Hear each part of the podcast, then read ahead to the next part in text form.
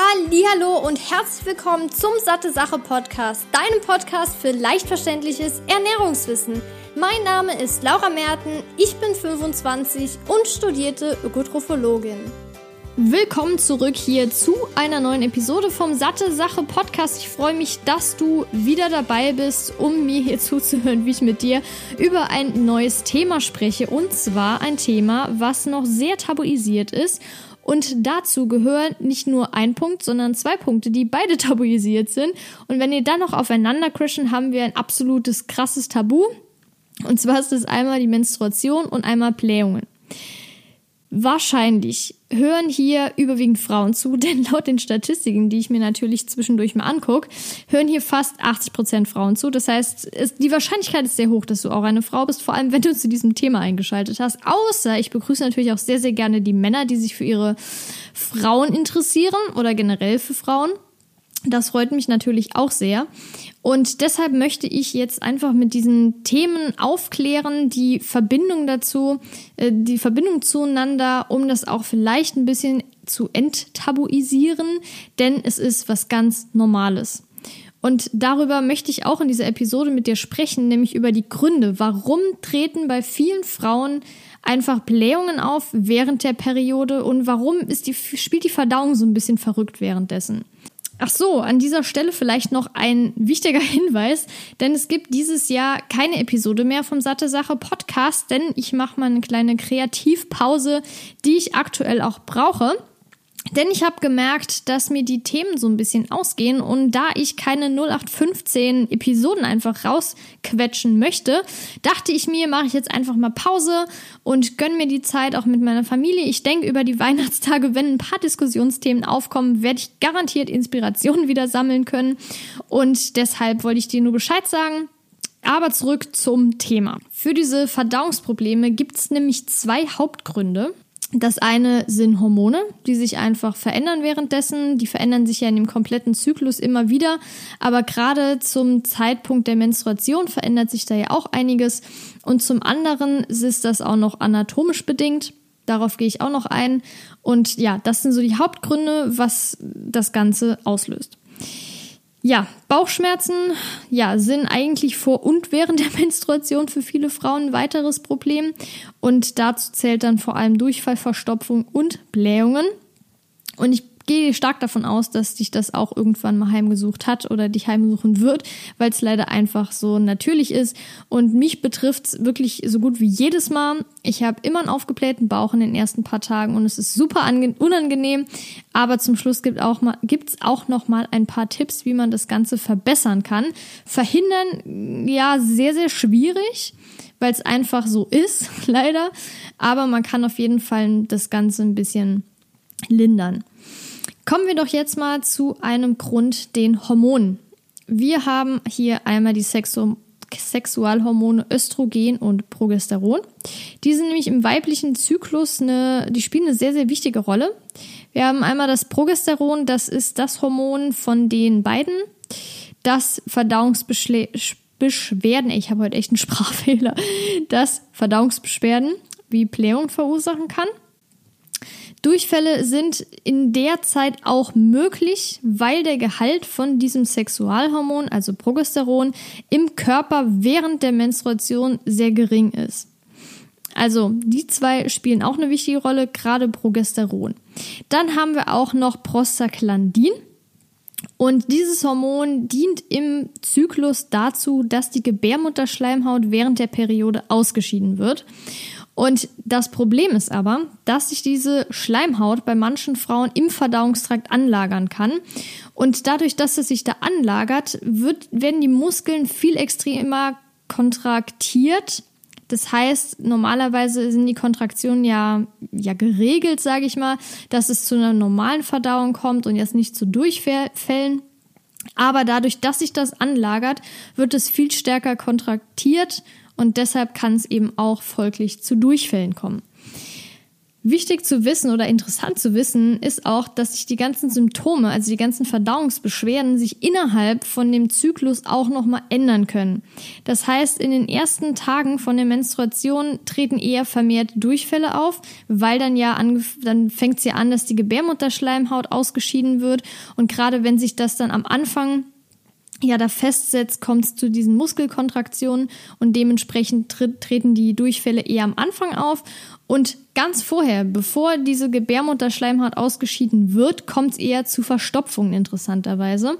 Und ich habe auch mal ein paar in meinem Freundeskreis gefragt, die haben mir das fast alle bestätigt. Also es betrifft nicht nur mich, es gibt ja Untersuchungen dazu und ich gehe davon aus, dass du auch schon mal davon betroffen warst.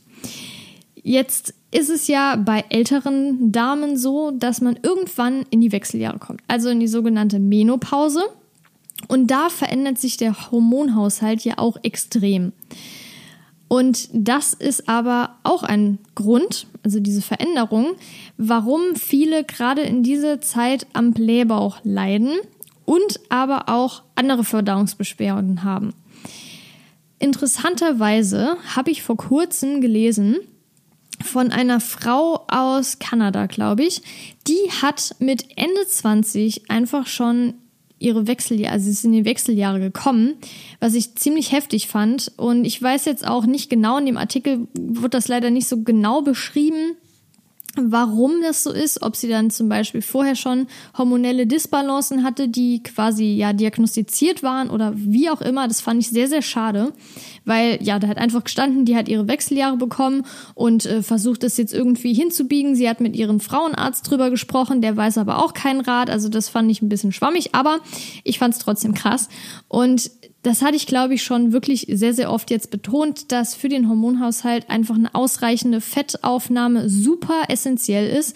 Und das würde ich auch jedem ans Herz legen, jeder Frau oder auch Männern, weil das generell für die Hormonproduktion super wichtig ist, da ehrlich drauf zu achten weil ich hatte ja eine Zeit lang sehr, sehr wenig Fett gegessen und hatte extreme Hormonprobleme. Also das war total durcheinander bei mir. Und als ich dann angefangen habe, Fette einzubauen in Form von Nüssen, Samen, pflanzlichen Ölen und so weiter, wurde das innerhalb von drei, vier Monaten viel besser und mir ging es auch generell besser.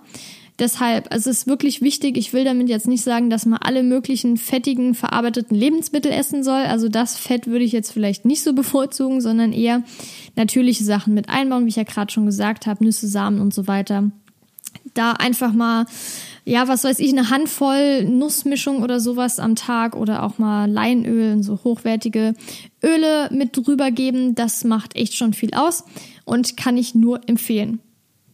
Also wie gesagt, die drei Hormone, die Sexualhormone Östrogen, Progesteron und Prostaglandin, spielen eben während der Menstruation eine große Rolle führen zum Beispiel durch diese ganzen starken Muskelkontraktionen zu Durchfall, kann aber auch die Anlagerung von der Gebärmutterschleimhaut im Verdauungstrakt ja beeinflussen und dadurch treten dann auch ein Blähbauch oder generelle Verdauungsbeschwerden auf.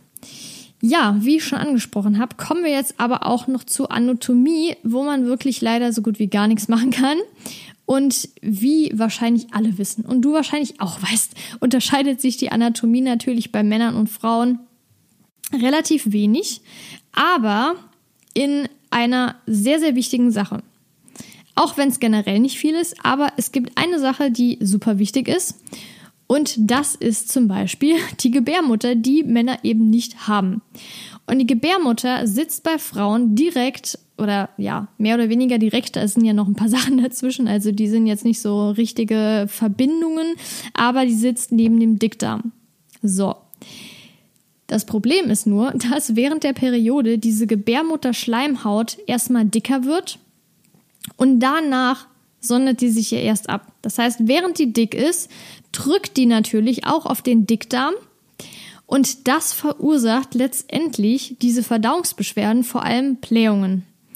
Ist ja ganz logisch, wenn der Dickdarm nicht seinen wenn der Dickdarm seinen Platz hat und so, dann chillt der und denkt, ja, ist ja alles in Ordnung. Aber sobald dann wirklich von der Seite die Gebärmutter mit ihrer ja, Schleimhautdicke dann dran drückt, denkt sich, hä, was ist denn jetzt los? Und bläht dann natürlich auf. Also das ist einfach eine anatomische, ein anatomischer Grund, den man leider nicht ändern kann. Aber der wird natürlich besser im Laufe vom Zyklus, wenn dieser Schleim ausgeschieden wird. Dann ist ja quasi nochmal mehr Platz für den Dickdarm, der kann dann chillen und braucht dann sich nicht mehr da so, ja, anzustrengen und dann auf für Blähungen zu sorgen und so weiter. Das zur Anatomie. Was das Ganze auch noch verstärken kann, sind entzündliche Darmerkrankungen, wie zum Beispiel Colitis ulcerosa oder Morbus Crohn. Denn die sorgen während der Menstruation bei Betroffenen wirklich für sehr, sehr heftige Verdauungsprobleme, beziehungsweise können teilweise sogar einen Schub verursachen. Oder zumindest in dem, wenn die Person in dem Schub ist, wird das durch diese Menstruation noch viel krasser. Und die Beschwerden treten dann meistens kurz vor oder während der Periode unterschiedlich stark auf. Das Problem ist nur, dass durch diesen entzündeten Darm, den diese Personen eben haben, können die auch vor, während und nach der Menstruation gleich stark auftreten. Wohingegen das bei, ich nenne es jetzt mal normalen Menschen, also die einen normalen gesunden Darm haben, eben variieren. Und gerade da, ja, Unterleibsschmerzen, klar, treten bei jedem auf, aber dort können die noch extremer sein und gerade mit Blähungen und Durchfällen haben die Frauen meistens auch viel mehr zu kämpfen als jetzt, wenn man einen gesunden Darm hat. Und das ist leider auch nochmal ein Faktor bei entzündlichen Darmerkrankungen, dass die Menstruation das Ganze noch verschlimmern kann. Ja, und das zu dem Thema. Also, wie du wahrscheinlich jetzt schon gehört hast, wir haben es leider nicht so leicht. Aber trotzdem gibt es natürlich ein paar Dinge, die man machen kann, um das Ganze zu lindern. Das heißt, jetzt gibt es mal ein paar Tipps von mir gegen Blähung während der Periode. Es gibt natürlich allgemeine Tipps gegen Blähung, das ist klar. Aber trotzdem gibt es auch ein paar Dinge, die mir, wenn ich jetzt Menstruationsblähung, ich nenne es jetzt einfach mal so, habe, mehr oder weniger helfen, als wenn ich normale Blähung habe. Denn wenn du normale Blähungen hast, ist es ja entweder zum Beispiel du hast Luft verschluckt oder irgendwas gegessen, was du nicht so gut verträgst, blähende Lebensmittel zum Beispiel. Und das sind dann zwar letztendlich auch Blähungen, aber die Ursache ist dann eine andere. Jetzt grob gesprochen. Könnten wir jetzt auf winziger physiologischer Ebene diskutieren, aber jetzt einfach mal grob gesprochen sind das verschiedene Dinge. Wie gesagt, das ist, stimmt nicht 100 Prozent, aber ich will das jetzt nur anschaulich erklären. Und deshalb gibt es da auch einfach Dinge, die weniger oder besser helfen. Aber wichtig ist vor allem erstens mal Akzeptanz. Das heißt, wir kommen jetzt gleich zu den ganzen Hilfsmitteln. Aber ich will vorher noch Dinge ansprechen, die wirklich sehr, sehr wichtig sind. Das heißt, Akzeptanz. Nimm deinen Körper an, so wie er ist. Und ja, ich meine, die weibliche Fruchtbarkeit ist im Prinzip der Grund, warum überhaupt Leben auf der Welt existiert, beziehungsweise warum immer mehr Menschen geboren werden. Weil klar, man braucht einen Mann dafür oder halt eine künstliche Befruchtung von mir ist, aber letztendlich, ja, trägt die Frau das Kind aus und wenn eine Menstruation vorhanden ist, dann zeigt das ja auch, in der Regel, dass die Frau fruchtbar ist. Und das ist sehr, sehr positiv zu bewerten. Und klar ist das so eine nervige Begleiterscheinung. Und ich denke mir auch manchmal, warum? Reicht das nicht, dass ich von, dass ich keine Ahnung, nicht im Stehen pinkeln kann oder so weiter und so fort? Du weißt wahrscheinlich, was ich meine. Aber letztendlich denke ich mir jedes Mal, ich bin wirklich froh, das zu haben, weil ich weiß, ich bin in dem Moment eine Frau. Ich habe die Möglichkeit, Kinder zu bekommen. Ich war auch schon bei der Frauenärztin. Mein Zyklus ist regelmäßig. Natürlich gibt es auch Frauen, die leider Probleme haben mit Fruchtbarkeit und trotzdem ihre Menstruation haben. Aber ich denke mir trotzdem dann, ich fühle mich dann noch in dem Moment wie eine Frau. Es ist unangenehm, aber trotzdem soll man seinen Körper so akzeptieren, wie er ist. Männer sollen ihren ja auch so akzeptieren, wie er ist. Die denken sich vielleicht auch manchmal, warum das und das. Ich will es jetzt nicht so genau ansprechen, aber ähm, wenn das jetzt ein Mann hört, die wisst wahrscheinlich auch, was ich meine. Und ja, Deshalb kann ich nur sagen, versucht es so zu akzeptieren, wie es ist, find dich damit ab, mehr oder weniger, und ja, nehme es eher als positive, als positiven Aspekt. Dann wichtig auch zu wissen, dass du deinen Körper kennenlernst. Das heißt, du musst für dich rausfinden, was dir hilft. Es gibt ja auch viele Frauen, die haben extrem starke Migräne Gott sei Dank bin ich davon verschont. Deshalb toi toi toi. Ich habe gerade mal auf den Tisch geklopft. Und Holztisch übrigens. Und deshalb muss man da einfach seine Dinge rausfinden. Es gibt viele, da helfen einfach nur noch Schmerztabletten, weil es so unerträglich ist. Aber wenn wir jetzt von normalen Blähungen sprechen, Durchfall und so weiter, gibt es natürlich Dinge, die man, die jeder umsetzen kann quasi, die auch vielen helfen. Aber wenn es jetzt ganz extrem ist, die Symptome, also PMS, dann kann ich da leider nicht so genau jetzt sagen, was hilft, weil es meistens nicht pauschalisierbar ist. Und da sollte dann jeder für sich rausfinden, ob Ruhe am besten ist, ob irgendwie ein kalter Waschlappen auf der Stirn gut ist oder einfach nur schlafen oder ein dunkler Raum und so weiter. Also das muss jeder dann für sich entscheiden. Aber wenn es jetzt zum Thema Blähungen wenn es jetzt äh, das Thema Blähungen betrifft, dann auf jeden Fall weniger Kohlensäure trinken. Die Sache ist halt, dass die Menschen oder beziehungsweise jeder reagiert da anders drauf. Das heißt, manche können wirklich eine komplette Flasche Sprudel trinken, rülpsen halt einmal, aber das war's dann auch. Aber andere, wenn die nur ein Glas Sprudel trinken oder generell kohlensäurehaltige Getränke, dann sind die schon aufgebläht wie sonst nichts. Also bei mir ist es meistens so nach, ja, so 500 Milliliter kann ich sagen, geht bei mir, aber auch nicht unbedingt auf Ex. Also ich merke das schon, dass mich das aufbläht. Und während meiner Menstruation, wenn ich generell schon eher aufgebläht bin, achte ich darauf, dass ich das so weit es geht reduziere, um das Ganze nicht noch unnötig zu machen. Das gleiche mache ich dann auch mit Lebensmitteln, die potenziell blähend sind. Das heißt, so Dinge wie Hülsenfrüchte oder Kohl, was ja gerade jetzt im Winter sehr passend ist, Zwiebeln, Knoblauch und so weiter oder unreifes Obst, zum Beispiel unreife Bananen und Trockenfrüchte natürlich auch ganz extrem.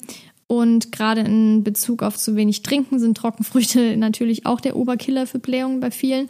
Aber auf jeden Fall sind das auch Dinge, die ich dann beachte und versuche zu reduzieren. Was natürlich auch ein Faktor ist, der da eine Rolle spielt, ist Heißhunger. Und bei mir ist es auch so, dass ich während der Periode relativ oft Heißhunger habe. Und da würde ich sagen, ist es natürlich jetzt nicht ganz so gesund, äh, Schokolade oder Chips zu essen. Ähm, aber manchmal komme ich leider nicht drum rum. Und ich denke, da spreche ich auch für viele.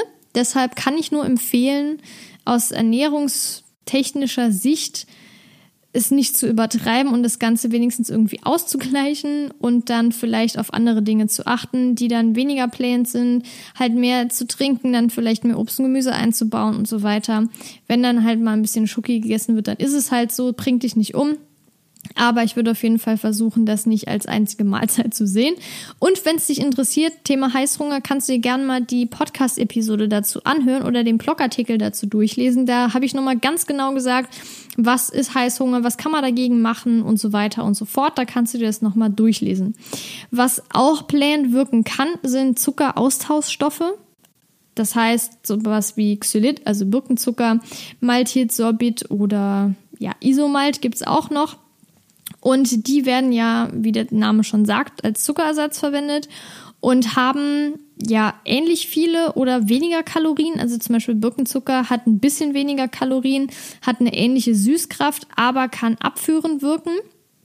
Und das ist eben auch ein Grund, warum diese Zuckeraustauschstoffe, also nicht die Süßungsmittel, das ist nochmal was anderes, sondern die Zuckeraustauschstoffe oft ja auch Verdauungsprobleme hervorrufen können.